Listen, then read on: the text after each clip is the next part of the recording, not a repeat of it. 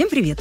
Это подкаст про мой район, в котором мы говорим о самых разных районах Москвы, чем они необычны и как в них живется. С вами Даша Судакова. И Настя Масляева. Всем привет. И сегодня в выпуске у нас еще один удивительный район. Я бы даже сказала район Хамелеон. С одной стороны, здесь одна из самых протяженных береговых линий в городе. Целых 13 километров. И горожане, конечно, вовсю используют эту роскошную возможность для прогулок и занятий спортом на открытом воздухе. Ну а с другой стороны, этот район вовсе не курорт. У него не лучшая репутация из-за промзон и загрязненного воздуха. А еще благодаря тому, что здесь находятся очистные сооружения, которые считают самыми крупными в Европе. Ну, прямо сейчас мы наблюдаем, как из этих контрастов рождается что-то совершенно иное. Возможно, даже новый центр городской жизни. Сегодня отправляемся в Печатники. Печатники – это, прямо скажем, не самый престижный район в Москве. И на то есть свои причины, в том числе исторические. О них мы сегодня еще обязательно поговорим. Но для начала скажем, что это район в Юго-Восточном округе, площадью порядка 20 квадратных километров, а живет здесь примерно 90 тысяч человек. Печатники протянулись вдоль Москвы-реки, с севера на юг, от третьего транспортного кольца до Сабуровских железнодорожных мостов. И одна из главных особенностей района – это, конечно, его форма. В Москве таких районов очень немного.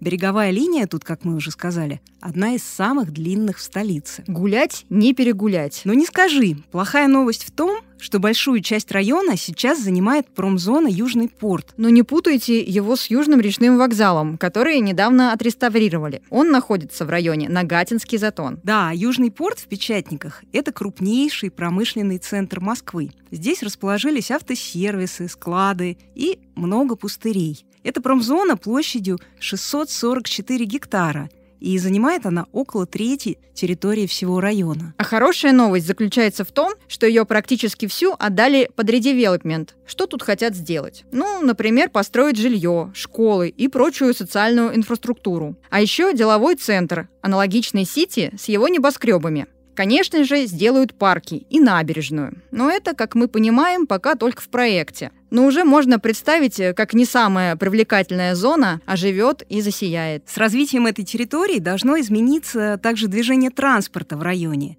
И это важно, потому что до недавнего времени в Печатниках была далеко не самая лучшая транспортная доступность. Печатники — это не Капотня, в которую ведет одна улица, и даже не Троицк, до которого пока еще ехать и ехать. Тут все-таки есть метро. Это станции Печатники, Кожуховская, текстильщики совсем рядом и станция МЦК Угрешская. Еще в марте этого года открылась одноименная станция БКЛ. Тут идет МЦД-2, и ходят автобусы. Но все равно некоторое ощущение изолированности в печатниках все-таки вас не покидает. И, возможно, это потому, что большую часть района занимают промзоны, а может и из-за Курской железной дороги, которая тянется по всей восточной границе района и как бы отрезает печатники от условного материка. Если вы перемещаетесь по городу на автомобиле, из печатников бывает сложно выехать как в центр, так и в область, и все это из-за пробок. Эту проблему должно решить строительство магистрали Печатники-Братеева. Она свяжет третье транспортное кольцо с МКАДом и разгрузит существующие дороги. Еще одна проблема в Печатниках – это устаревшее жилье. Это панельки и хрущевки. Но район попал в программу реновации, и здесь несут 13 домов на пяти улицах. Вместо них появятся новые ЖК. А еще по всему району обустроят связанные между собой пешеходные зоны. Но все это, как мы сказали, пока еще только в проекте. И поэтому квартиры здесь еще относительно недорого стоят. По данным рейтинга индикатора рынка недвижимости за первое полугодие 2023 года, средняя цена за квадратный метр составляет 220 тысяч рублей. В общем, с некоторыми оговорками можно сказать, что географическое расположение печатников очень даже неплохое и, как минимум, интересное. А сам район очень перспективный. Подожди, мы еще не упомянули один важный фактор, который годами в буквальном смысле отравлял репутацию этого района экологию. Да, и здесь нужно сказать несколько слов про географию и историю печатников потому что все это взаимосвязано. Ну, про географию все понятно. Мы уже не раз говорили о том, что преобладающая роза ветров в Москве с запада на восток. Соответственно, именно на востоке воздух грязнее. И именно по этой причине на востоке располагали самые грязные производства. И к печатникам это все тоже относится. Но вот Только при чем тут история? Сейчас расскажу. Когда-то здесь находилось несколько деревень. И одна из них — это как раз печатники. Кстати, откуда произошло это название? Ну, точно не ясно. Возможно, оно связано с фамилией Печатниковых, а возможно, здесь печатали ткань, то есть наносили на нее узор при помощи специальной формы. А в окрестностях Печатников были огороды и дачи. К югу от села располагалась местность под названием Сукино болото. Вот так название. Тут главное не ошибиться с ударением. Название произошло от фамилии землевладельца, а вовсе не потому, почему можно было бы подумать. Ну, в общем, именно благодаря этому болоту мы в итоге имеем то, что имеем. Не самую лучшую репутацию печатников. А все потому, что болото связано с появлением первой по-настоящему масштабной московской канализации. Насколько я знаю, в Москве довольно долго не было никакой городской канализации. Нечистоты в основном вывозили из домов в больших бочках. И была такая профессия, как золотарь.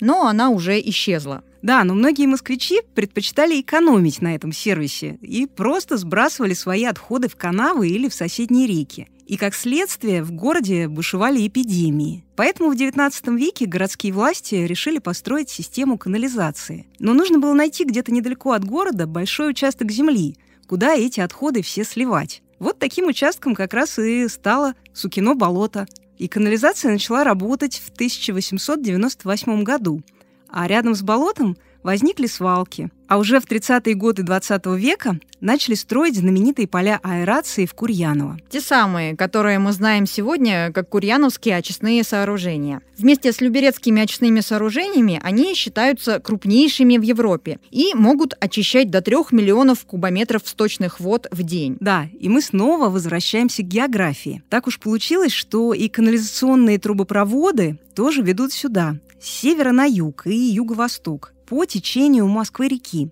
Поэтому очистные сооружения находятся именно здесь. Нужно сказать, что очистные сооружения долгие годы были одной из главных страшилок в печатниках и соседних районах. Потому что, если выражаться словами Ильфа и Петрова, воздуха они вовсе не озонировали. Но в последние годы ситуация изменилась. Курьяновскую станцию реконструируют, в том числе как раз для того, чтобы все эти неприятные запахи ушли. А еще здесь запустили электростанцию на биогазе и поставили специальное оборудование для обеззараживания сточной воды при помощи ультрафиолетовых лучей. То есть образ Курьяновской станции постепенно меняется как и образ района. Да, экология в печатниках постепенно улучшается, и за чистотой воздуха в непрерывном режиме следят ученые на станции экологического мониторинга. Работа станции выглядит довольно наглядно. Она подсвечивается изнутри.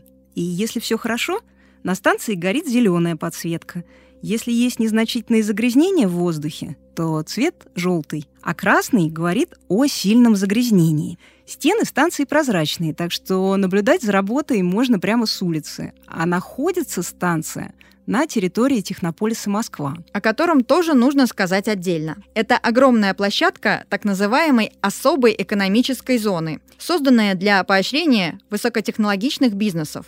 Резиденты Технополиса могут работать на площадке и получать всякие льготы от правительства Москвы. Например, можно не платить часть налогов в течение 10 лет. А Технополис, в свою очередь, находится на бывшей территории завода «Москвич». Тот самый АЗЛК, который потом занимал Рено, и который год назад вновь стал москвичом. Это пример, когда производство так и не вывели из города. И, как мы знаем, Москва теперь вновь выпускает москвичей. Ну, понятно, что в советские времена завод АЗЛК АЗЛК, автомобильный завод имени Ленинского комсомола, занимал гораздо большую территорию. Основано это предприятие было в 1930 году. И, что интересно, изначально выпускало оно американские «Форды». В первые годы советской власти необходимо было наладить массовое производство автомобилей.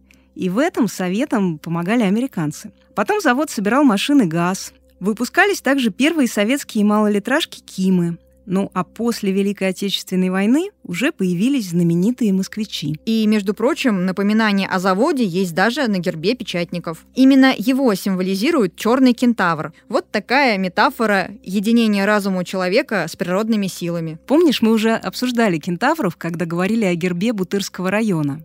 Там тоже кентавр, но только он золотой, и перекочевал он с герба Бутырского полка. Интересно, что эти два кентавра смотрят в разные стороны и как будто целятся друг в друга из своих луков. По неофициальной версии, один из знаковых цветов москвичей как раз назывался кентавр. Правда, это не черный оттенок, а скорее оранжево-горчичный. В общем, неудивительно, что эти края даже прозвали Детройт на Сукином болоте – по аналогии с американским городом, который был автомобильной столицей в 20-е годы прошлого века. Ну и подобно Детройту, в Печатниках тоже образовались свои индустриальные руины. Но это уже потом, десятилетия спустя, когда производство свернулось. К автомобильному заводу, как мы поняли, это не относится, потому что завод работает. И сейчас тут даже производят новый «Москвич-3», а за его основу взяли китайский кроссовер Джак. Да, но тут было множество других индустриальных объектов, которые стояли заброшенными. Например, на территории все того же Южного порта долгое время располагался старый цементный элеватор. Он в буквальном смысле мозолил глаза жителям, закрывал красивый вид на реку, а еще загрязнял район своей пылью. Сам объект давно закрыли, но только два года назад его наконец-то снесли. Да уж, я думаю, многие жители в этот момент вздохнули вздохнули с облегчением. А вообще в печатниках множество самых разных производств, бизнесов, площадок. Всего не перечислишь. Есть даже коньячный завод. И громадный полиграфический комплекс Пушкинская площадь, где печатают всякие брошюры и периодику. И тут тоже исторические корни. Еще в начале 20 века вокруг того самого царства отбросов на Сукином болоте, возник целый ряд производств. В основном это было то, что сейчас мы назвали бы переработкой вторсырья. Сюда даже ходили поезда, груженные городским мусором. А незадолго до революции провели трамвай. Ну, понятное дело, что дачникам такое соседство было не очень по душе, и постепенно они освободили землю для новых фабрик. Ну а позже производство снова постранились, чтобы уступить место людям. И вот интересно, как живется в печатниках сейчас? Об этом нам рассказала Ирина Лопатынская, директор школы танцев, член общественного совета и активист района, который живет на шоссейной улице. Район Печатники стал для меня 10 лет назад, наверное, родным. Он уникален тем, что он находится на берегу Москварики, то есть это парковая зона в шаговой доступности. В прошлом году прошла, скажем так, благоустройство парка и всей территории набережной, поэтому теперь там есть нормальная зона для мангалов, то есть можно не выезжая из района, окунуться в атмосферу, сходить условно в лес и отдохнуть с детьми. Парк Печатники — это действительно самое популярное место отдыха у жителей района. Парк обновили в прошлом году. Его площадь составляет 20 гектаров. Здесь вдоль Москвы-реки проходит широкий променад, есть пешеходные и велосипедные дорожки, удобные спуски к реке.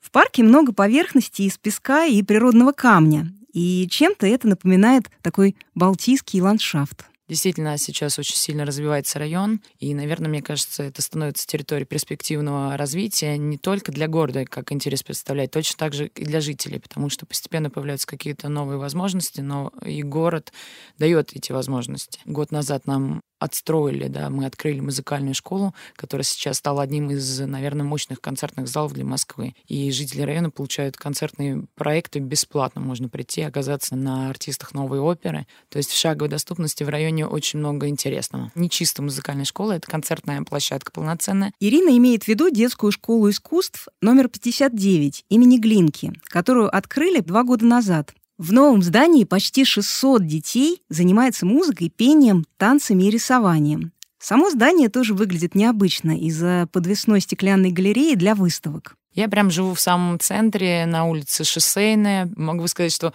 район Печатники состоит из трех жилых улиц. Но это так, между собой мы, конечно, смеемся, потому что три улицы запараллелены.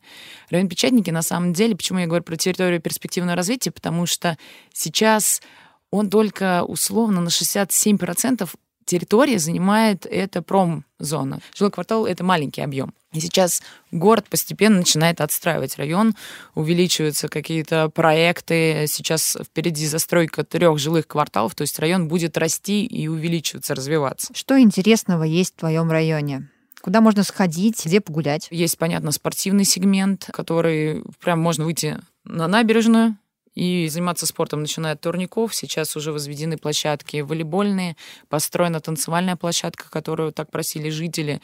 То есть старшее поколение может вечером прийти на танцевальную площадку. Не каждый, мне кажется, район может этим похвастаться. Можно выйти на пробежку, и ты будешь бегать не вдоль дороги, а бегать и в парке полноценно, то есть со всей семьей. Это классно. Кинотеатр у нас располагается вполне тоже история такая классная. Он тоже прошел в свое время небольшую э, реставрацию.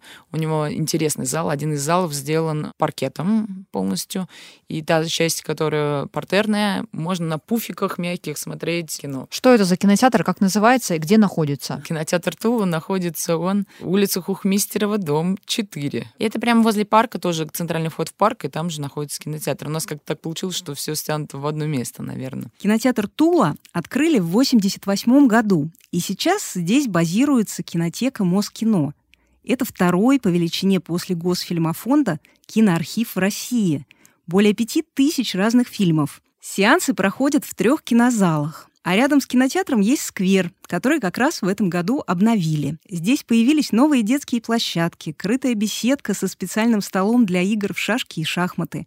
А еще скейт-парк и ниндзя-комплекс. Наша поликлиника 104 э, проводит постоянно какие-то мероприятия, начиная от Дней здоровья, где люди могут пообщаться, прийти на общее да, такое мероприятие, пообщаться с врачами, то есть каждый раз заявлена какая-то тема, допустим, кардиологии. И все это в районе Печатники. Да, это все в районе Печатники. У нас очень активно развиты, наверное, движения именно жителей и активистов района, интересных людей, и, как мы смеемся, мы полезные люди. Например, мы можем сделать какое-то мероприятие, и в него обязательно подключится библиотека, поликлиника, хотя это будет какой-нибудь простой дворовой детский праздник. То есть у вас хорошо развито добрососедство? Да, наверное, это будет правильное описание этой истории. У нас школа «Спектр» достаточно активно занимается развитием культурно-воспитательным в сегменте детей. К ним ветераны постоянно приходят. И, наверное, самое важное, что дети, у которых, наверное, нет опыта общения с бабушками и дедушками, если бабушки и дедушки где-то далеко или их нет, здесь получают вот эту взаимовыручку. А ветераны, у которых нет возможности, например, общаться с внуками, тут получают эту историю обратно. Мы создали организацию, да, у нас творческая мастерская, мы там же находимся в печатниках. Это все, начиная от танцев, заканчивая художественными какими-то вещами. Как называется ваш центр, где его можно найти? Мы называемся «Ракета». Находимся мы на улице Угрешская, дом 2, строение 35. Но у «Ракет» постоянно проходят открытые мастер-классы. Как обстоят дела с экологией в районе? Классная история. Мне нравится, что ты задала этот вопрос, потому что много лет назад, объединившись с жителями района, у нас есть несколько человек таких эко-активистов. Мария Таменюк, она создала эко-субботники, то есть люди эко-забеги устраивают. Каждые там две недели у нас проходят эко-субботники. В прошлом году еще прошел прошел после эко-субботника классный мастер-класс. То есть мы создали дизайнерские огромные рыбы из мусора, который был собран из пластиковых вилок, ложек, тарелок, там всего, что было набросано. Касаемо благотворительности, вообще скажу, что, наверное, район, несмотря на то, что район не очень богатый, среднестатистический, то есть у нас жители — это обычные заводские рабочие, не только, но люди с открытой душой. Это как раз и про приют, где очень много волонтеров, волонтеров непосредственно жителей района. У вас есть благоустроенная набережная. Теперь да. Теперь да. Ну, шикарно же, что она есть, что она появилась. В связи с этим я делаю вывод, что можно покататься на каком-то речном транспорте. Эту историю мы только ждем, честно, потому что сейчас этот год, да, посвящен у нас запуску, скажем так, э, речных трамвайчиков. Теперь есть у нас речной транспорт. Печатники пока не вошел как станция, но мы в ожидании. Я надеюсь, что все, мне кажется, держат вот так пальцы, что можно было в печатниках сесть и доехать до Крымского моста или еще куда-то. Не пользуясь метро. Не пользуясь метро, и по обычной карте тройки я уже каталась. И удивительно, да, что тебе не нужно куда-то покупать билет билет, и ты можешь этим воспользоваться.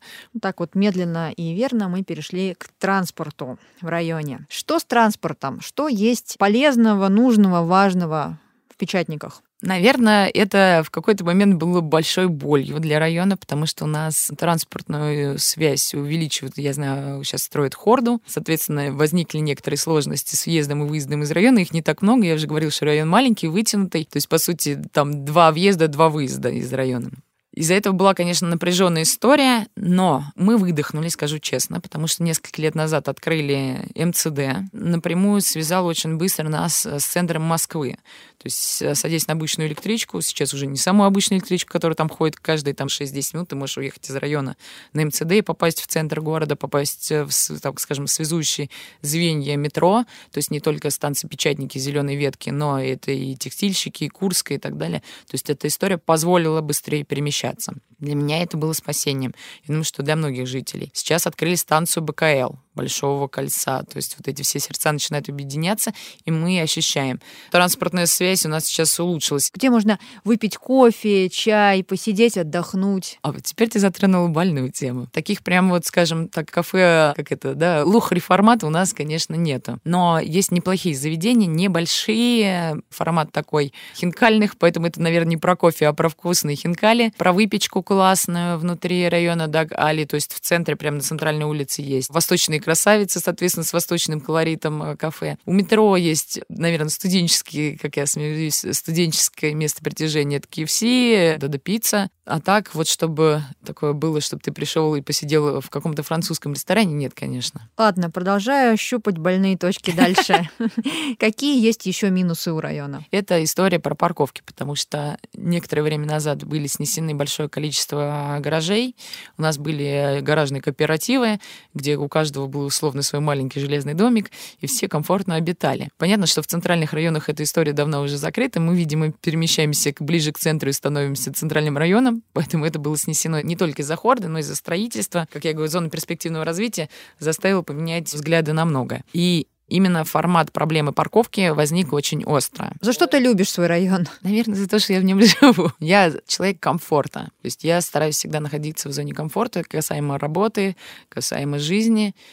Мне район Печатники нравится. Например, несколько лет назад был поставлен классный памятник фронтовой медсестре, как раз у поликлиники 109. То есть это была инициатива жителей, э, ветеранов, и памятник стоит, и это, наверное, уникальный памятник не только для города. Из интересного на железных дорогах еще остались, конечно, старые строения, башни. Это интересно. Есть памятник пионерам, детям бегущим, и они очень смешно бегут вдоль дороги железной, потому что памятник не сносили, а железную дорогу продолжали строить. Есть дама, которая провожает всех, провожает поезда. Она до сих пор этот памятник у нас стоит, тоже как раз у станции депо. Сейчас это уже теперь МЦД. То есть те, кто внимательный выходит на станцию, может увидеть девушку, стоящую возле ели, провожающую всех, провожающую поезда. У нас располагается камень, посвященный, соответственно, тем, кто спасал всех после катастрофы Чернобыля. Поэтому у нас проходят и митинги, возложения. Наши школьники всегда знают, знают своих героев лицо, так сказать.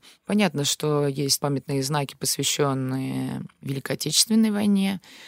Есть в ветеранском дворике классный монумент, он называется «Я помню». Мне кажется, это классная такая тема, потому что вот это те слова, которые действительно должны отображать суть, что память должна быть живой. У нас храм, соответственно, располагается монастырь Никола Перервинский. Мне кажется, один из самых красивых таких московских монастырей, открытых. Приятная команда у них работает. Соответственно, у них есть даже гимназия при храме. Мне нравится район Курьянова. Чем гордимся? Наверное, тем, что он сохранил свой облик 80-х, 90-х. Там немецкие домики, застройка немецкие. Буквально они в один-два этажа. Там стоит памятник Ленина с маленькой аллейкой. Поэтому, когда нужно каким-нибудь музыкантам снять клип а по теме 90-х, то есть даже группа э, ДДТ, где они снимают этого? У нас в Курьяново. Первый раз, когда меня привезли в Курьянов, я помню свои впечатления, я аж потерялась. Я не поняла, как мы, каким образом мы выехали из города. То есть по щелчку пальцев я поняла, что я нахожусь в каком-то небольшом пригороде, при этом достаточно чистеньком, аккуратном. Я была поражена. Там же находятся честные сооружения, от которых очень долго страдали и мы, и соседние, наверное, районы. Честные сооружения пережили реконструкцию, причем очень мощный у них руководитель, который включился в эту историю чуть ли не своими руками в пандемию это делал. И теперь мы не ощущаем ни запахов. И я так понимаю, что там очень сильно улучшилась сама система вот этого очистки. Я, честно говоря, этим горжусь, что постепенно, шаг за шагом, район идет на улучшение. Поэтому много лет назад в районе был запущен классный проект, называется он «Дети офлайн». Был задуман он именно активистами района, потому что мы столкнулись с тем, что я еще тогда в досуговом центре работала, что когда ты выходишь летом на площадку с детьми играть, все дети сидят в телефонах на детской площадке. То есть они сидят на горке, но в телефоне. Родители примерно так же выгуливают своих детей. Дети где-то там в песочнице, мама там в телефоне. Мы задумались, куда же делась та атмосфера, та культура, культура, когда ты знаешь, что сейчас выйдет Санька с мечом, И мы поняли, что нужно что-то менять. И был создан проект. Первый раз он прошел пилотный вместе с проектом «Моя карьера», который предоставляет подросткам рабочие места. Я не знаю, в курсе вы или нет. Это крутой проект, потому что дети, э, летом оставаясь от 14 лет до 17 лет, могут быть трудоустроены, почему у них хорошая зарплата. Рабочий день у них небольшой, 4 часа. Все по закону. Все по закону, все классно. И мы задумались, что могут эти дети делать лучше всего? Играть. Но нам пришлось обучать. Не ожидали, что нам придется обучать, играть в салки, рассказывать, какие виды есть, догонялок, пряток и так далее. Обучив подростков, взяв мы их первый раз, у нас было всего 12 человек, то есть они посменно работали по два человека на детских площадках района. Они Первое, они зашли, они начали организовывать вот группы детей. Было интересно, как смотрели дети. Через какое-то время весь район жил по нашему расписанию. То есть в 11 часов у нас выходили эти ребята-аниматоры и спортсмены на площадку, к 11 все дети были на площадке. В 13 они уходили на обед, в 13 все дети с площадки уходили на обед. Вечером, соответственно, они ждали там Сашку, Машку, которая должна выйти. Мы поняли, что мы сделали классную историю, что дети, да, уже не в телефонах, они готовы играть, бегать, и они уже объединяются, они уже знают, как зовут соседского мальчика, наконец-то. Родители могут оставить ребенка и дойти до соседнего магазина, перекусить и так далее. Но возникла ситуация, что они завязаны на вот этих подростках, которые работают. И нам надо было аккуратно вывести психологически детей в сторону, которые только что были лидерами, и они тоже себя реализовывали, объяснить, что они должны стать второстепенными, чтобы наконец-то лидерство отдавать вот этим детям на площадках. Это был второй этап. И третий этап — это у нас было выведение вот этих инструкторов с площадок. И мы в сентябре получили, что во дворах дети продолжили играть. То есть они, прям ты выходил во двор, и было видно, что дети вот так вот, вот этой гурьбой носятся. То есть мы создали вот эти локальные сообщества детей. Плюс понятно, что познакомились родители между собой, потому что дети все равно уже друг друга знают, там можно и к Машке, там, к Машке пойду и так далее, потому что это все равно история про классное детство. И это тема к тому, что вот в этих высотках, да, не все всегда знают соседей, все живут очень большим количеством поток, пассажиропоток, да, этого подъезда большой, и мы как раз создали вот эти локальные сообщества. Какая классная действительно история. Хотела еще уточнить про зелень в районе. То есть у нас, получается, легкие районы — это парк Печатники. Это основное. У нас очень много скверов. У нас достаточно большая зона скверов. Это сквер у кинотеатра Тула, ветеранский дворик, про который я говорила, шоссейная 35, возле теннисного клуба, настольного тенниса. У станции Люблино там огромный тоже сквер непосредственно к станции, подходя у железной дороги, и непосредственно у Мистерова 13 там тоже большой сквер, который был реорганизован. Благоустройство там классно засаживают растения с наших полей, то есть это какие-то колоски, такая красивая какая-то сейчас тема, мне кажется, современная для города. Про сквер на улице Кухмистерова нужно сказать отдельно. Сюда любят ходить мамы самых активных детей, потому что после благоустройства 2019 года здесь открылась площадка «Лазалия». Это что-то вроде панда-парка. Закрытая конструкция с горками для лазания. А еще в сквере установили качели-вертолет, стационарный управляемый экскаватор с рычагами и спортивные тренажеры. Все это располагается на восьми разных площадках. Но для тех, кто уже вырос, но все еще не утратил вкуса к бешеной активности на свежем воздухе, есть своя площадка. Это Центр технических видов спорта «Москва» специально для велосипедистов и авто- и мотогонщиков. Находится он на месте бывшей свалки. Здесь обустроены пять зон со специальными трассами. Почти двухкилометровая трасса для мотокросса, километровый картодром, площадка для дрифта, скейт-парк на 670 квадратов и велокроссовая дорожка. А на улице Гурьянова находится BMX-велодром спортивной школы Олимпийского резерва «Нагорная». Велодром предназначен для тренировок и соревнований для детей и подростков. Так что, знаешь, я даже немного завидую тем школьникам, которым довелось расти в районе Печатники. Столько тут всяких интересных активностей для них. Даш, мы, пока готовили этот выпуск, печатники показались нам с какой-то новой, неведомой стороны. Ну, во-первых, мы с тобой узнали, что это далеко не только район заводов и очистных сооружений, а настоящий очаг добрососедства и очень даже культурное место. И прямо сейчас мы наблюдаем, как облик района продолжает меняться. Мусорный период в печатниках совершенно точно подошел к концу. Наступает что-то новое. Не знаю, как тебе, Настя, а мне очень понравилась эта история, которую рассказал нам район Печатники. И мне. Надеюсь, всем, кто нас слушал, тоже. А если это так, то мы будем рады увидеть ваши лайки под этим выпуском. Подписывайтесь на наши соцсети, чтобы не пропустить новый выпуск подкаста про мой район. Спасибо, что были с нами. А мы прощаемся с вами, но ненадолго, до следующего четверга. С вами была Даша Судакова и Настя Масляева. До новых встреч!